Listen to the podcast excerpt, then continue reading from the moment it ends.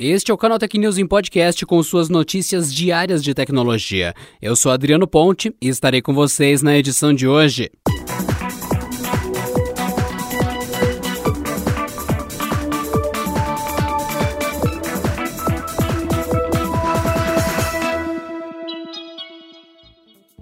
Nesta terça-feira, houve o tão esperado anúncio dos novos produtos da Apple.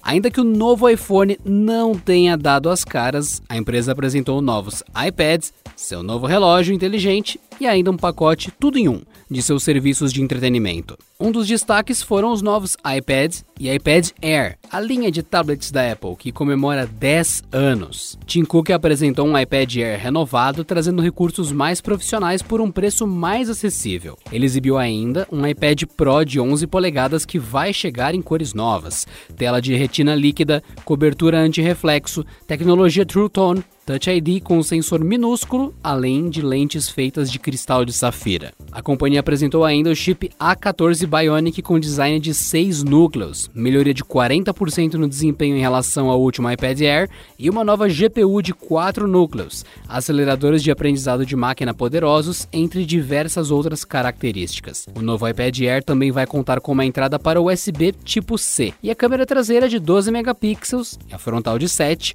e suporte para vídeos em 4 4K e também suporte para Apple Pencil e Magic Keyboard. Já o iPad de 10.2 polegadas já está disponível no Brasil a partir de R$ 3.999 na versão de 32 GB e por R$ 5.199 na versão de 128 GB. Já o iPad Air vai custar a partir de R$ 6.999 na versão de 64 GB e R$ 8.699 para 256 GB de armazenamento. O iPad Pro custará a partir de R$ 9.999 na versão de 128 GB e R$ 11.199 com 256 GB e R$ 13.499 com 512 GB e a partir de R$ 15.999 com 1 tera de armazenamento.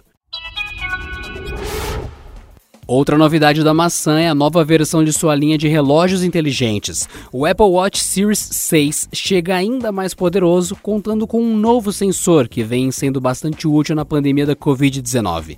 Um medidor de oxigênio no sangue. Com luzes infravermelhas, o usuário consegue fazer a medição em apenas 5 segundos diretamente do pulso, com o aparelho fazendo a leitura da cor do sangue e trazendo o resultado. Foram exibidos também os novos visuais da face do relógio, trazendo mais opções de personalização, incluindo o uso de memojis e também tiras personalizáveis e coloridas. O Apple Watch 6 vai contar também com uma nova pulseira completamente diferente da tradicional feita de silicone. Além do Apple Watch Series 6, a companhia anunciou ainda a chegada do Apple Watch SE, uma versão mais barata do relógio. Ele também traz bons recursos, contando com acelerômetro, medidor de batimentos cardíacos, sensor de movimento, detecção de queda, entre outros. O Apple Watch Series 6 vai custar a partir de R$ 5.299 no Brasil pelo modelo mais simples com caixa de alumínio. Já a versão da Nike sairá por R$ 8.499 na versão de caixa de aço inoxidável e R$ 9.099 pelo modelo de aço inoxidável e pulseira estilo milanês. E por fim, R$ 9.999 pelo modelo com caixa de titânio e pulseira loop esportiva. Para completar a rodada de novidades, a Apple anunciou a chegada de uma nova assinatura que reúne diversos serviços da companhia em um único pacote, batizado de Apple One. Ela permite que os donos de produtos da marca tenham mais armazenamento no iCloud, além de acesso aos streamings Apple Music e Apple TV Plus, Apple Arcade, Apple Fitness Plus e Apple News Plus. O Apple One estará disponível em planos individuais para toda a família ou ainda em uma categoria mais cara chamada de Premier. A opção mais barata sai por R$ 26,50 mensais e dá direito ao Apple Music, Apple TV Plus, Apple Arcade e 50 GB de armazenamento no iCloud. Já o pacote para toda a família dá acesso aos mesmos serviços para grupos de até 6 pessoas por R$ 37,90 ao mês. E caso você não tenha usado algum desses serviços, será possível testar qualquer um deles gratuitamente por 30 dias. Ainda não há uma data exata para o lançamento do novo pacote, mas a Apple promete que os planos individuais e familiares chegarão em breve a mais de 100 países. A Sony anunciou na última segunda-feira o fechamento de sua fábrica no Brasil e o encerramento das vendas de produtos como televisores, câmeras e equipamentos de áudio no país. A causa principal seria o ambiente recente do mercado e as tendências esperadas para os negócios da companhia.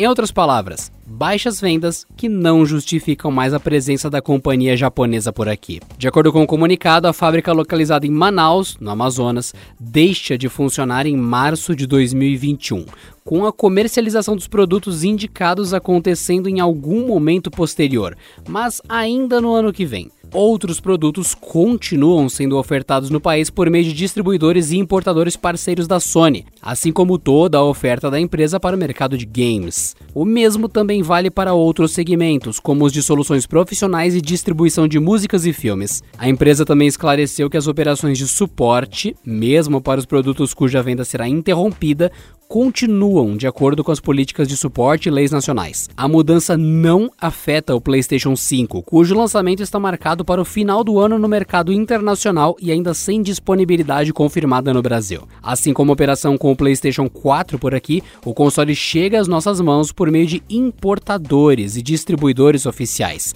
em um trabalho que não deve sofrer alterações.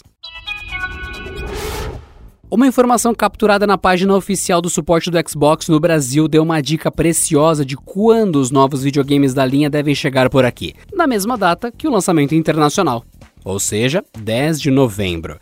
A informação é confirmada na seção de perguntas frequentes do site nacional. Vale destacar que a sincronia de lançamentos desse porte com o mercado tupiniquim é algo raro. Com isso, a Microsoft pode conseguir uma boa vantagem na competição com a Sony e o seu PlayStation 5, que também pode estrear lá fora dia 10 de novembro. No entanto, o PlayStation 5 ainda não tem previsão de lançamento em outras praças, inclusive no Brasil, que é um dos grandes mercados consumidores do setor em todo o mundo. Além da confirmação dos novos Xbox para 10 de novembro, as datas de pré-venda nacional também vazaram em códigos-fonte de produtos no site. É bem provável que os interessados já possam reservar suas unidades no dia 22 de setembro. Os valores nacionais ainda não foram confirmados, mas o Xbox Series X vai sair por 499 dólares nos Estados Unidos, algo em torno de R$ 2.630 sem impostos na conversão de hoje, e o Xbox Series S vai custar 299 reais. E seguindo as mesmas regras de conversão sem impostos, R$ 1.576 na cotação de hoje. E por hoje é só, pessoal. Nos vemos na próxima quarta-feira em mais uma edição do canal News em Podcast. Bom descanso e até lá. Este episódio contou com o roteiro de Rui Maciel, edição de Vicenzo Varim, editoria-chefe de Camila Rinaldi.